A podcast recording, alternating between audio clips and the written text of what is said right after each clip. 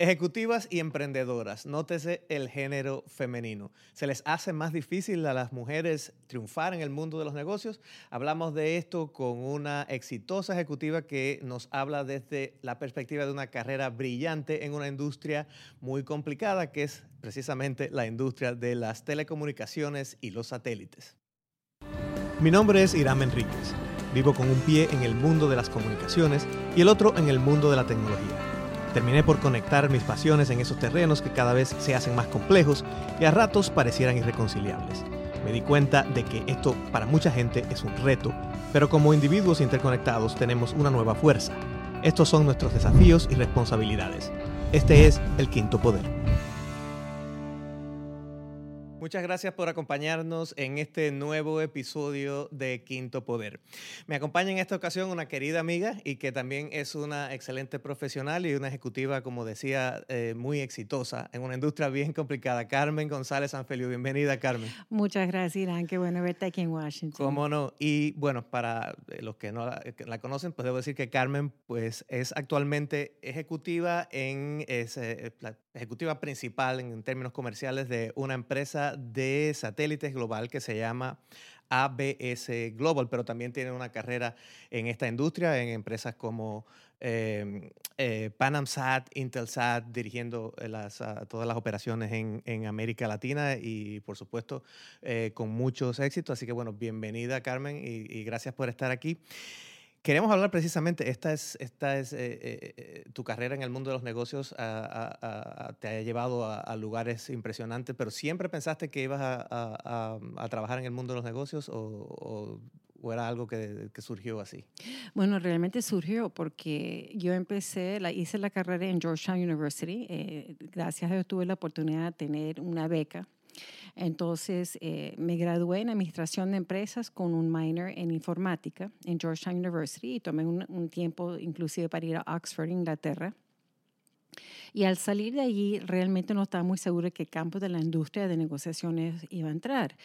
Y empecé por la, la área de Arthur Anderson, una empresa muy grande de contabilidad, y realmente me sentí que no cabía allí. todo el mundo estaba vestido y actuaba de una cierta manera, y yo quería un mundo muchísimo más internacional. Y un día me puse a hablar con mí misma, hoy en día eso se llama eh, eh, hacer, proyectando al universo. en esa época no sabía que era así, pero gracias a Dios sí me ayudó. Y me di cuenta que yo tenía ciertas cosas que deseaba y añoraba muchísimo en mi vida para hacerme feliz. Estar en un mundo internacional, estar en un área donde yo podía crecer y hacer la maestría y obviamente si podía tener la oportunidad que me lo financiaba mejor todavía. Entonces por, estaba en unas entrevistas y me encontré con un señor que manejaba lo que es la parte de idiomas. Y como nos caímos muy bien, y él dijo, oye, pero ¿por qué no tratas de entrar en la área informática de esta empresa que se llama Intelsat? Es un operador satelital. Yo no tenía ni idea lo que hacía eso. Porque mi background, o sea, mi proyección, mi carrera siempre en la, en la edad de, de informática y administración de empresas. Yo no soy ingeniero, ojo, no soy pero eh, uno aprende con la carrera. Entonces, cuando entré por la parte informática me fue bien, hice la maestría, salí bien y dije, bueno, quiero entrar en la área de los negocios de los satélites y por ahí empecé y eso hace más de 30 años. Y entonces eh, es una industria en la que eh, has crecido también con la industria porque la industria ha cambiado mucho y tiene muchos challenges y de eso vamos a hablar porque también hay muchas cosas cool y muchas cosas que, que siguen cambiando. Así que bueno, eso vamos a hablar, pero vamos a hablar eh, primero del tema de, de ser mujer en el mundo de los negocios y en el mundo de una industria que es eh, básicamente, bueno, es rocket science, como se dice en inglés, y por lo general si has visto películas como las películas de, de la NASA y tal, de, todo eso, te, das cuenta de que para las mujeres era un poco difícil entrar en ese mundo. Te, ¿Te, encontraste con esto? Uy, Dios mío, sí, desde el principio, ¿no? Porque realmente eh, no solamente el hecho de uno ser mujer, hispana. Hispano también. Hispana también, que es otro otro reto, ¿no? Eh, y yo no soy ingeniero. Entonces, estarse involucrado en el área de negocio, sobre todo lo que es el aspecto comercial, teniendo estas características, digamos, que, que te hacen eh, un, reto, por lo general, es claro que no, no fue nada difícil, ¿no? Porque uno tiene más credibilidad, primero, si tienes una especialización como algún campo de ingeniería. Pero yo lo aprendí a la medida que estaba trabajando, como empecé desde comienzo el área de ventas de, tiempo satelital en el espacio. lo aprendí, lo aprendí con el tiempo, ¿no? Inclusive yo fui gerente global en, en los 80 de Asia, África, eh, Medio Oriente, Europa eh, y las Américas. Entonces empecé con proyectos que eran pequeños, pero apoyando a los directores regionales. Y me gustó mucho. Y como que aquí me quedo. Y creyeron en mí y tuve la oportunidad de crecer, pero siempre eh, uno tiene que darse cuenta de cuáles son los retos que te enfrentas. Como guerra avisada no mata soldado, como dicen, ¿no? Y eso significa es, si tú eres consciente de cómo son eso, eh, esos retos, lo importante es no derrotarse, sino entender cómo me enfrento y cómo peleo para ganar. Y eso tiene que ver con entender mucho lo que hoy en día se llama emotional intelligence, el IQ. Inteligencia emocional. inteligencia emocional, como dice el presidente de Alibaba, el, el, fundador, que le habla mucho de eso. Y ayudar a tener las, las, conversaciones apropiadas con gente que te pueda colaborar y ayudar. ¿no? En esa época el concepto de mentor, ¿no? de una persona que te lleva, no existía mucho, pero si, si alguien me preguntara, bueno, dime una recomendación, busca a alguien que pueda ser tu aliado, tu guía, que te pueden dar una orientación cuando te sientes ofuscado, una situación. Es importante tener a alguien que vela por ti. Dentro de, la, dentro de la misma empresa. Exactamente. Y, y, necesariamente tiene que ser un ejecutivo de más rango que tú o puede ser una persona que esté a tu nivel o que tenga más ¿Cómo, ¿Cómo, se busca este, yo este Bueno, yo recomendaría a alguien que de, de cierta influencia, ¿no? Para que ellos te expliquen, mira, así es, el camino no es fácil, pero el camino es así, ese tipo de, de relaciones que entender. Y yo creo que es muy importante inclusive las relaciones entre los hombres y las mujeres. Eh, algo que yo he aprendido de los hombres es que ellos pueden tener unas peleas increíbles y después de las cinco están tomando una cerveza. y yo dije, yo tengo que aprender a hacer eso. Yo tengo que aprender a tomar mi cerveza después de las cinco también, con quien sea. Y, y, es diferente, es interesante. Yo creo que uno tiene que aprender de, de, cada persona y sacar lo mejor de cada persona, ¿no? ¿Tienes algún uh, role model, alguna, alguna persona que en tu carrera fue eh, como un modelo eh, o alguien que tú, que tú seguías? Bueno, eh, no, no era una mujer. Era un hombre. No, es válido y, también. O sea, comento que no era, no tenía, nunca tenía un, ok, yo quiero ser como ella, ¿no? Yo, yo quería eh, tener las aspiraciones de, de liderazgo, como cierta persona. Y esta persona se llama José Antonio Ríos, un gran amigo, una persona que ha estado mucho en la industria de telecomunicaciones en general, jefe de Cinero, de, de, Telefónica, de Galaxy, de unas empresas muy grandes que hoy en día es inclusive amigo mío. Y, y a mí me ayudaba conversar con él y plantearle situaciones donde yo no veía la luz yo no veía cómo salirme de ciertas complicaciones o, o, cómo manejarlo de tal manera que yo podía pensar más claramente. Entonces él me, siempre me da una perspectiva muy positiva.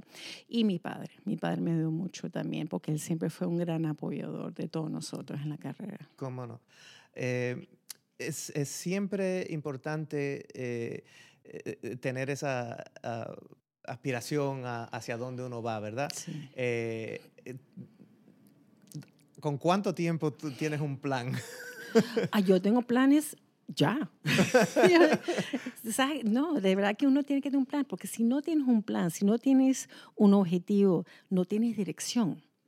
Tienes que tener una meta, a dónde quieres ir. Y ese plan puede ser cuando tú estás en tus 20 o los 30, 40, 50. O sea, porque si no vas, sabes a dónde vas ir, no vas a poder crear ese camino. Como dice la canción, el camino es al andar, ¿no? Uh y hay otra cosa que te quería preguntar, bueno, porque hablamos del tema de ser mujer y tal. Yo, yo veo que tú trabajas en una plataforma global eh, donde hay muchas culturas distintas.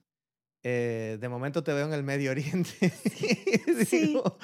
Mira, Carmen, andas por allá. Sí, con vuelos de 14 y 15 horas. Sí, y, y en culturas también que, digamos, no, me imagino que no estén acostumbrados a ver una mujer en la mesa de negociaciones en algunos casos, ¿no? Bueno, te cuento. O sea, uno de los viajes más interesantes que yo he tenido fue a Arabia Saudita y fue recién. Uno de los clientes más grandes de esta empresa es una empresa de, esa zona. Y yo dije, pero ¿cómo es posible que nunca hemos ido a visitar al cliente en su oficina? Entonces yo soy la primera persona, mujer o hombre, que ha ido a visitarles. Entonces, claro, yendo a Riyadh es toda una aventura, ¿no? Ahora, ahora ha cambiado un poco eso. Pero yo tuve que ir a comprarme una valla que es como una una bata muy bonita, ¿no? No, necesitaba taparme la cabeza, pero sí me tomo una bata, pero yo, lo, yo me siento como si fuera realeza, porque es una bata bellísima, aparte que me queda estupenda, entonces, y ellos lo recibieron muy bien, porque yo no tuve ningún problema colocándome y, y diciendo, yo respeto a tu cultura, ¿no? Porque ellos me respetaban a mí también. Entonces, claro, uno, uno va poco a poco entendiendo eso, pero para mí fue un honor y un privilegio poder ir a Arabia Saudita a, conocer personalmente el headquarters de esta empresa, la sede principal. Eso fue un viaje interesantísimo. También he ido a Doha, Dubai, a Indonesia, este, Australia, áreas tan, tan lejos y tan diferentes a nosotros. Y yo creo que la primera vez que yo fui a Asia, que fui a Hong Kong, que tenemos una oficina ahí, yo dije, Dios mío, me di cuenta, la mayoría, la mayoría de la gente es muy diferente a lo que yo conozco. Su religión, su medicina, su cultura, su idioma, su manera de ser, sus valores. E, entonces, tenemos que darnos cuenta la grandísima diferencia que la mayor población de a lo que es uno en cualquier país está. Entonces, para mí ha sido una experiencia fabulosa porque yo empecé muchos años por la región latinoamericana. Obviamente la ventaja de tener el idioma era muy importante, pero en el momento que pude conocer eh, todas estas áreas. Es algo impresionante. Dubái es como en las Vegas del Medio Oriente. Eh, Australia es fascinante, una costa preciosa. Eh, irme todas estas áreas tan... Eh, mi próximo viaje va hacia Rusia. Tengo muchas ganas de conocer esa área también. Tengo clientes Intersputnik, por ejemplo, un cliente de nosotros. ahí, bueno, ahí va a ser un poco como ir a, a bailar a casa del trompo, ¿no? sí, pero, pero, pero te cuento que yo dije, por favor, ¿cuándo, eh, ¿cuándo no hace tanto frío? Entonces la pregunta era, bueno, ¿cuánto frío aguanta? Yo dije, no mucho. Pero sí, sí eh, creo que la, la, lección aquí es que, bueno, eh, has tenido la valentía de ir y abrir camino en esos lugares y eso pues te, trae una excelencia en el, en el trabajo y, una excelencia en el, en el ah, tratamiento con el cliente que obviamente se aprecia. Antes de dejar este tema, porque yo sé que también tú eh, eh, trabajas mucho con organizaciones, con cámaras de comercio y tal, y precisamente, ¿qué programas hay para las mujeres emprendedoras o qué, consejos tienes con cosas, eh, sobre todo en, ramas de la ciencia, ¿no? Eh, porque sé que trabajas en esto, ¿qué, puedes dejar? Bueno, para mí es mi hobby, ¿no? Yo hago eso pro bono porque me gusta muchísimo. O sea, todo lo que son los temas de mejoramiento, de ayuda, de apoyo, me encanta participar. Hay uno muy interesante que, que, que estaba involucrada en la Universidad de Florida International University, que está en el estado. Y la decano es una mujer de la Escuela de Negocios. Y este programa se llama Women on the Move, Mujeres en Camino. Y el, el propósito de este programa es las multinacionales importantes como un Procter Gamble, hasta un Cartier, ellos identifican las mujeres que ellos dicen que son, eh, la frase en inglés es up and coming, ¿no? Las mujeres que tienen una trayectoria o un potencial estratégico para ser líder en la empresa, ¿no? Para tomar posiciones importantes. Entonces, estas muchachas están escogidas por la gerencia y enviadas a este programa, es como un retiro y pasan como tres días en, en Florida eh, con puros cursos de liderazgo y es una oportunidad tan interesante. Yo no lo conocía porque la decana me invitó a me Carmen, ¿por qué no vienes a hablar en la hora del almuerzo? Yo, sí, no, no hay ningún problema, ¿no? Y entro en un salón de conferencias, cierro una puerta y tengo como 30 mujeres y yo, ok, listo, pregúntame, ¿no? Y la, el chance de hablar con alguien que ha pasado todo el trecho que he pasado yo, abiertamente, honestamente, con todo tipo de preguntas desde acoso sexual, desde cómo enfrentarse en conversaciones complicadas, eh, con la importancia de tener aliados en la empresa, eh, cómo negociar un sueldo. Ojalá cuando yo tenía 25 años yo hubiera tenido ese tipo de guía. Porque realmente eh, hoy, viendo en, esa época, hubiera hecho ciertas decisiones un poquito diferentes. Lo que pasa es uno, bueno, sí lleva trancazo, como dicen, y, y se para adelante. Y aprendes, aprendes, uno aprende. Pero qué oportunidad tengo yo para devolver. Para mí es importante devolver a estas mujeres y darles información y, aprendizaje. Entonces, eso es un programa que yo estoy involucrada. También yo soy parte de una junta. Eh, donde son líderes que representan Latinoamérica, ¿no? Entonces ahí tienes desde Diageo a, a, Procter Gamble, o sea, las multinacionales, sobre todo que en, en la área de Florida hay bastantes, ¿no? Entonces yo soy una de dos mujeres, como cosa rara en, en toda esta junta, pero a mí no me importa porque ya estoy acostumbradísima. Ella es, es interesantísimo porque lo que hacemos nosotros, somos parte de este comité, es que trabajamos con el liderazgo de la Universidad de Miami para ayudar a crear programas que sean a niveles de maestría, sea a niveles financieros, o sea, ¿qué podemos nosotros ayudar a las universidades para que sus estudiantes aprendan y tengan el, el skill set, o sea, el talento adquirido que se necesita para los retos de hoy en día? Porque la tecnología impacta todas las industrias todas. Así es. Y, precisamente en esta industria tan interesante que, que, tienes tú, que nos vas a dar una visión, vamos a hacer una pequeña pausa para nuestros comerciales, pero enseguida regresamos para hablar precisamente no solo de este tema, sino también de cómo está avanzando la industria de los satélites y qué es lo próximo que vamos a esperar. Enseguida regresamos. Muchas gracias por estar con nosotros en esta edición de Quinto Poder. Y estamos conversando con mi amiga Carmen González Sanfeliu, precisamente eh, una ejecutiva de eh, las telecomunicaciones del mundo de los satélites con una amplia carrera en esta industria, en compañías transnacionales, en ambientes globales. Y estamos hablando precisamente de eh, eh, el, trecho que tienen que recorrer las mujeres a veces y las, los retos que enfrentan. Y, bueno, estábamos hablando precisamente de la labor que ella hace en ayudar a las jóvenes eh, en las universidades y tal para que puedan ir entrando en esta industria. Precisamente hablamos de la tecnología y de los, de los retos, de las, los avances de la tecnología. La tecnología del mundo de los satélites ha cambiado mucho, oh, desde, desde, los pequeñitos satélites hasta ahora que ah, están donde quiera, digamos. Dependemos de ellos. dependemos de ellos donde quiera. ¿Cómo, ¿Cómo, has vivido este cambio? ¿Qué, ¿Qué, ha pasado en estos años? Bueno, este cambio ha sido astronómico, o sea, la velocidad del cambio es exponencial. Lo que nosotros veíamos hace 20 años va a ser muy diferente en los próximos 10. Te doy un ejemplo. Eh, esta semana estoy participando en una conferencia sumamente interesante en la parte regulatoria de los servicios satelitales. Vamos a hablar un poco de, de manera sencilla qué es lo que es un servicio satelital. Por ejemplo, cuando tú estás en el avión y quieres bajar Google y vas a utilizar Internet, te tienes que conectar a un servidor y ese servidor en realidad viene de una antena que, que, está en la parte arriba del techo del avión. del avión, que se está comunicando bajando ancho de banda para que tú lo puedas recibir. Eso de satélite. Es, solamente por satélite se puede hacer. Cuando estás en un crucero que es una parabólica que se anda moviendo de un lado para otro, eso está recibiendo capacidad satelital. Entonces, eso, entonces las empresas que usan eso son típicamente clientes de nosotros. Entonces, esta es una industria que está avanzando en unos niveles gigantescos y lo que, es, lo que hace muy interesante eh, eh, ahorita en este momento es que hay empresas que típicamente no han estado involucradas que ahora sí están. Por ejemplo, Elon Musk y Jeff Bezos. ¿Cómo no? Sí, el, Elon Musk, el, de, el creador de Tesla. Eh, y, Jeff Bezos, el, el uh, creador de Amazon. Sí. Elon Musk acaba de anunciar que, que eh, hizo un tweet de la, hace poco de, a través de una red satelital. Pero es en serio lo que está haciendo. O sea, yo me, quedé impresionada de cuál es la meta. Te voy a dar un ejemplo. Em, la meta de Elon Musk es ir a, Marte. La meta de, de, Jeff Bezos es él quiere colonizar la Luna para que la gente vive y trabaje allí. Es increíble.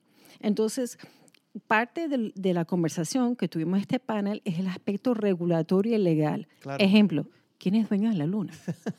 ¿Quién es dueño de la luna? Entonces, claro, la conversación era, bueno, Estados Unidos y Rusia han ido a agarrar pedacitos de las, rocas y lo regalaron no sé cuántos países, pero ¿de quién es esa roca? Entonces, hay todo un foro de entender el aspecto legal y territorial y soberano. Entonces, lo están comparando con las leyes del mar. ¿No? Eh, o sea, me recuerdo las limitaciones marítimas, hasta qué parte eh, extienden los países. Bueno, esas, esas complicaciones ahora van a pasar en la Luna, en el espacio. Creo, entonces se está pensando ya en que si se va a eh, hacer, digamos, comercializar eso, porque esa es la meta de Jeff Bezos, entonces, ¿quién es el dueño? ¿A quién pertenece? Base territorial y, y, y cómo se reclama. Hasta ese nivel estamos hablando. Y lo que es increíble es que estas dos entidades tienen muchos fondos para poder elevar y hacer, porque esto es una industria de millones y millones de dólares. Claro, em, em, simplemente el hecho de poner un, un cohete en la órbita de la Tierra es costosísimo. Pues si están hablando de comercializar astronautas. Claro. Y, y, mandar, eh, eh, por lo que he leído, Musk está pensando en mandar eh, naves con 100 personas. Sí, vi hasta la foto, te puedo contar. parece Star Trek, pero más bonito. Actualizado a, los años de, ahora, ¿no? Increíble, increíble. No lo puede, es impresionante. O sea, van para ese camino. Esa es la visión que ellos tienen. Y no está tan lejos la visión, ¿no? Si uno ve a dónde están avanzando las tecnologías. Eh, eh, está, están hablando de 2024.